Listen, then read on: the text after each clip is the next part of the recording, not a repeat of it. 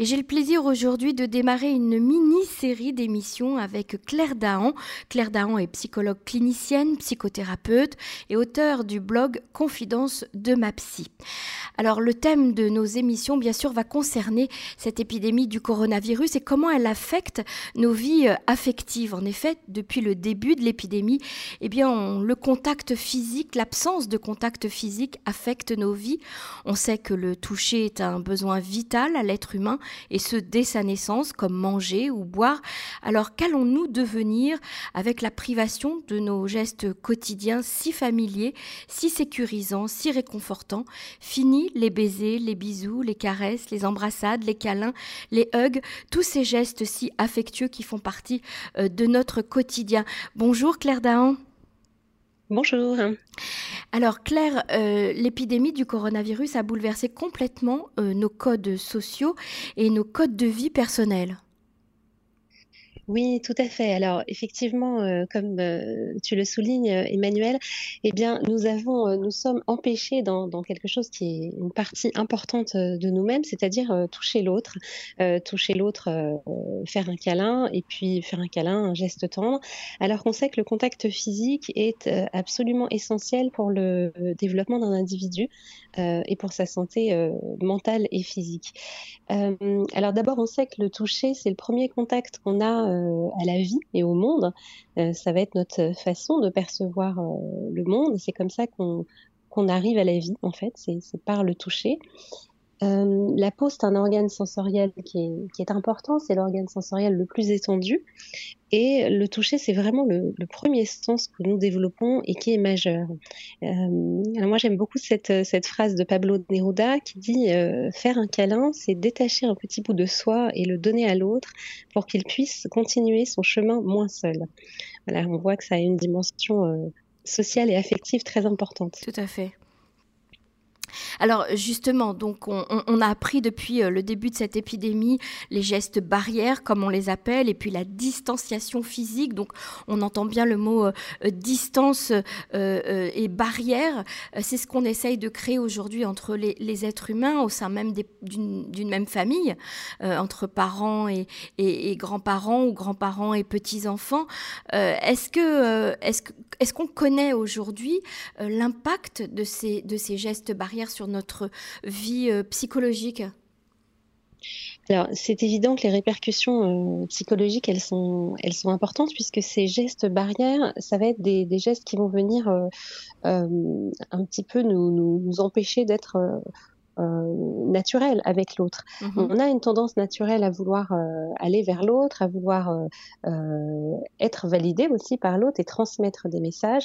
Et à travers ces gestes barrières, on va être un petit peu empêché de, de faire tout ça. Parce que le toucher, c'est aussi une façon, c'est une part de notre langage, le toucher. C'est-à-dire que c'est comme ça qu'on va, c'est en, touchant l'autre et en étant touché qu'on va pouvoir communiquer et identifier des, des émotions. Euh, c'est comme une interface en fait entre nous et l'autre et à partir du moment où on nous dit de faire attention à ça, eh, eh bien on est, euh, on, est ennuyé dans ces, dans ces signaux émotionnels qui vont pas pouvoir, euh, qui vont pas pouvoir passer euh, comme d'habitude. Euh, d'ailleurs, on voit que dans le langage courant, euh, Emmanuel, on, emploie pas mal de, métaphores hein, sur, sur le toucher. On va dire par exemple, je suis touché par l'autre. On va dire, mm-hmm. Euh, je garde contact, on va dire je, je suis euh, à fleur de peau, on va dire par exemple je ne sens pas l'autre, on va parler de quelqu'un, on va lui dire je ne le sens pas. Mhm, tout à fait. Eh bien, euh, quand on touche pas quelqu'un, c'est sûr qu'on on ne peut pas le sentir et c'est d'autant plus compliqué avec des relations qui sont affectueuses. tu parlais des grands-parents, des, des enfants, que ce soit même les enfants entre eux, les enfants avec la nounou, ou je pense même à toutes ces personnes qui se mettent en, quatorzaine quand elles sont qu'à contact. Donc mhm. c'est autant d'occasions euh, qui vont venir euh, rompre ce, mode de communication euh, naturel avec l'autre. Alors vous, vous, disiez Claire à l'instant que la peau c'est c'est le sens des émotions, c'est le, toucher c'est le sens des émotions et la peau est ce vecteur en fait avec le, contact de la peau. Alors qu'est-ce que qu'est-ce que vous Qu'est-ce que vous retrouvez aujourd'hui dans votre cabinet de, de, psychologue clinicienne? Qu'est-ce que vous entendez parmi vos patients depuis le début de l'épidémie à ce sujet? Alors, moi, ce que j'entends, c'est euh, par rapport aux personnes qui, vivent seules, par exemple. Euh, J'avais une patiente qui me disait euh, il n'y a pas longtemps, depuis un an, je n'ai touché personne à part mes chats. Euh, donc mhm. vraiment des personnes qui sont en manque de toucher. Et puis ce que j'entends aussi fréquemment, c'est qu'on me dit ah tiens je savais pas que j'étais aussi tactile. le contact me manque. Je ne savais pas que c'était si important pour moi.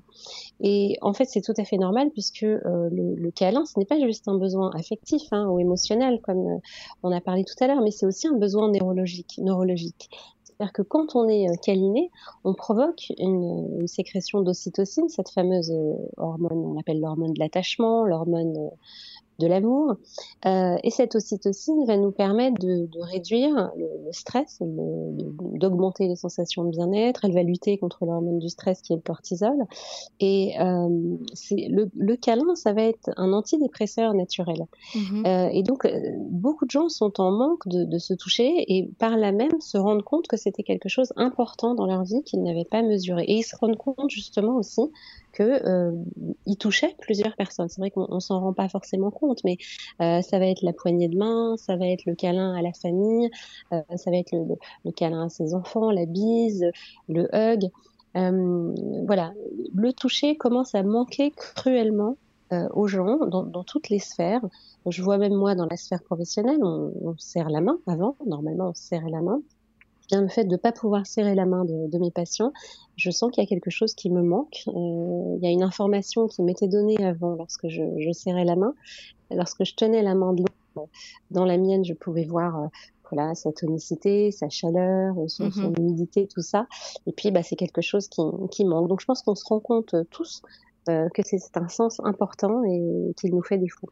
Alors, ce, ce n'est pas seulement un besoin euh, affectif ou émotionnel, c'est aussi un besoin neurologique voilà, c'est aussi un besoin, on en a besoin physiquement, on a besoin d'ocytocine et euh, ça devient, euh, ça devient difficile et compliqué, ça devient un manque important, surtout que maintenant ça fait bientôt un an.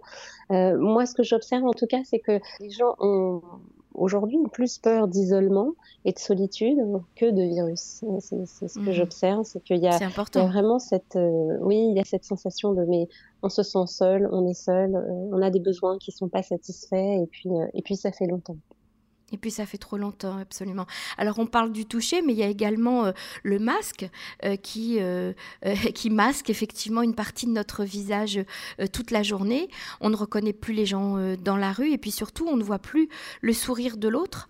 On, on, on, ne voit oui. plus, on voit plus la moitié de son visage. On, on, capte à peine son regard. On se rend compte en fait que le masque même empêche de capter le regard et l'attention de l'autre. est-ce que, est-ce que ça aussi, ça, ça joue selon vous? Oui, bien sûr, bien sûr que ça joue puisque lire les émotions de l'autre, euh, c'est bien évidemment sur le visage. Alors, on a le regard, euh, mais il y a le sourire qui n'est qui n'est pas là, et c'est comme si on avait du mal à reconnaître euh, à reconnaître l'autre. Alors, je sais pas si ça vous est déjà arrivé, mais parfois on voit quelqu'un qu'on connaît pas avec le masque, et puis on imagine le, le, le bas de, de, son visage, et puis mmh si par exemple il va à un moment donné baisser son masque pour, euh, pour se moucher ou autre chose, et eh bien il va le remonter et puis là on va on va se dire ah bah tiens c'est pas comme ça que j'imaginais le bas de son visage. Euh, et puis inversement on a des gens qu'on connaît et puis qu'on reconnaît pas dans la rue. C'est-à-dire mmh. que euh, on va croiser quelqu'un et puis il va me dire ah mais ah mais c'est toi. Euh, voilà donc il y a une part importante qui manque et puis le sourire bien évidemment c'est euh, c'est quelque chose c'est un message le sourire encore une fois c'est euh, dire bonjour c'est dire bonjour avec le sourire euh, il y a des tas d'expressions de visage qui passent par, par le sourire, par les mimiques. Euh, bien nous-mêmes psychologues, puisqu'on fait à la fois des consultations à distance et euh, en cabinet. En cabinet, bien évidemment, ça se fait avec le masque. Et puis à distance, parfois, on en arrive à préférer la téléconsultation, puisque à ce moment-là, on peut voir le visage qui s'anime avec les expressions en fonction du discours de l'autre justement, la peur de, la contamination nous a, nous a obligé à beaucoup de confinement, beaucoup de, euh, repli euh, à l'intérieur de chez soi. Mais est-ce que vous constatez également euh, un repli sur soi des gens? C'est-à-dire que eh bien, être enfermé à la maison nous oblige également à, faire cette espèce d'introspection, de retour vers soi-même. Et puis surtout parce que la communication avec les autres passe aujourd'hui quasiment tout le temps par un écran ou par un téléphone. Oui, alors il y a effectivement euh, cette attitude de repli sur soi. Euh, j'ai peur qu'en termes de répercussions psychologiques, on, aille vers une sorte de, phobie sociale, c'est-à-dire que on est freiné dans notre dans notre élan spontané et l'autre devient euh, l'autre devient quelque chose qui est un danger, une menace. Alors que normalement l'autre, la relation, ça nous protège. Normalement, mhm. la sécurité affective passe par la relation à l'autre. Et là, on est dans cette peur de contaminer l'autre, peur d'être contaminé. Et donc, on adopte cette attitude contre nature du repli sur soi. Pas par choix, bien évidemment, mais parce que c'est une forme de, protection. Et cette pour moi, cette société euh, sans contact, c'est une forme d'injonction paradoxale, c'est-à-dire que on a besoin de l'autre, ça fait partie de nos besoins vitaux, émotionnels, affectifs, et puis finalement, bah, comme on peut pas, bah, on se replie sur soi. Donc c'est une forme d'injonction euh, paradoxale. J'ai besoin de l'autre, mais pour me protéger, je me coupe de l'autre. Euh, et bien évidemment, il y aura des, répercussions à tout cela et euh, c'est important qu'on puisse à nouveau considérer l'autre comme quelque chose de, comme quelque chose de bien. D'ailleurs, la, peur de l'autre, c'est aussi ce qui est à l'origine du racisme. Tout à on regarde l'autre, euh, on le regarde vraiment avec un air méfiant. Est-ce que cette mm-hmm. personne fait attention? Est-ce qu'elle personne, cette personne met bien son masque, respecte bien les gestes barrières? Est-ce que je vais pouvoir la fréquenter, aller lui On voit bien que maintenant les liens se, font aussi, on sélectionne nos amitiés en fonction du degré d'attention de, de l'autre à cette, à cette pandémie. C'est assez particulier quand même. C'est ça, donc c'est la peur de l'autre, la peur de, de l'étranger, euh, euh, tout ce qui n'est pas euh, comme moi. Et puis aussi, aujourd'hui, on le voit, on commence à le voir un petit peu en Israël, la peur de l'autre, celui qui ne se vaccine pas. donc, est-ce qu'il pourra partager, continuer à partager avec moi les mêmes choses? Alors, Claire, ça c'est la première partie de, de notre série. On a, on a essayé de poser ensemble un petit peu euh, le, décor, comme on dit, euh, poser mhm. les, questions essentielles. Euh, dans la deuxième partie de, notre émission, dans la deuxième émission, on, rentrera un petit peu plus sur le sujet de, l'autre, de la rencontre à, l'autre, et puis surtout de toutes les personnes aujourd'hui célibataires qui se posent la question de savoir comment vais-je pouvoir rencontrer quelqu'un dans une période où euh, eh bien, cette peur, cette phobie de l'eau, de la contamination, etc. Euh, règne? Euh, Si vous le voulez bien, on, en parlera dans la deuxième émission.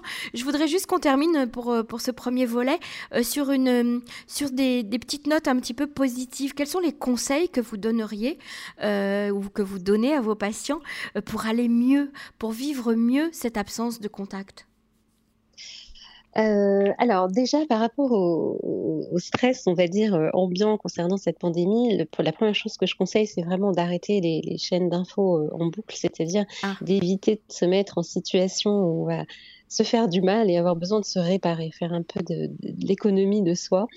Euh, bien sûr, je, conseille de, de, garder le contact à travers les écrans, hein, ce qu'on fait, c'est-à-dire de, pouvoir euh, voir les gens quand même qu'on ne voit pas, mais les voir euh, à travers des écrans et de pouvoir régulièrement se faire des apéros Zoom, des, des contacts réguliers. par rapport au toucher, on a parlé du toucher tout à l'heure, de l'importance de, de, ce toucher qui nous manque. je pense que privilégier le contact avec les animaux, euh, qui eux vont câliner de manière tout à fait instinctive, ça, ça peut nous réconcilier avec le, avec le toucher. Donc il me semble que c'est euh, important. Mm-hmm. Et puis, de manière générale, euh, il faut continuer à faire des projets, même s'ils seront repoussés, c'est pas grave on n'est pas bien sûr de qu'est-ce qui va pouvoir se faire quand. Euh, voilà, il faut prévoir des vacances, des retrouvailles, des fêtes, des projets professionnels, parce que la vie, c'est ça, c'est se projeter, mhm. et euh, c'est ce qui nous manque cruellement. Donc, il faut pas hésiter à continuer à faire des, à faire des plans. voilà. Et par rapport à, à la peau elle-même, euh, à cette carence euh, euh, affective au niveau de la peau, on appelle ça le, skin hanger, je crois. Est-ce que, par exemple, tout, tout soin corporel qu'on pourrait se prodiguer, de faire un bain chaud avec de la mousse, de, de se couvrir avec des, des, des, plaids qui sont très moelleux, de porter des vêtements très doux, tout ça aussi peut aider à, pallier à cette carence affective? Oui, c'est-à-dire d'être très doux avec soi-même au niveau de sa peau. Donc, euh, les matières douces, se masser, euh, euh, se prendre des bains, se mettre au soleil aussi. Hein. On sait que Mhm. le soleil est important puisqu'il nous permet de, de nous réchauffer. Mais je crois que voilà, la seule chose positive de, de cette affaire, c'est qu'on va apprendre à prendre soin de nous, vraiment, à prendre soin de nous moralement, euh, émotionnellement et physiquement aussi. Donc, bien évidemment, euh, se masser, euh, euh, ou toutes, toutes ces choses-là qui peuvent prodiguer du, du bien-être à notre, à notre peau, à notre corps. Claire Dahan, merci beaucoup pour cette première émission. On vous retrouve Merci très Manuel. bientôt sur les ondes de Cannes. Au revoir. Avec plaisir. Au revoir.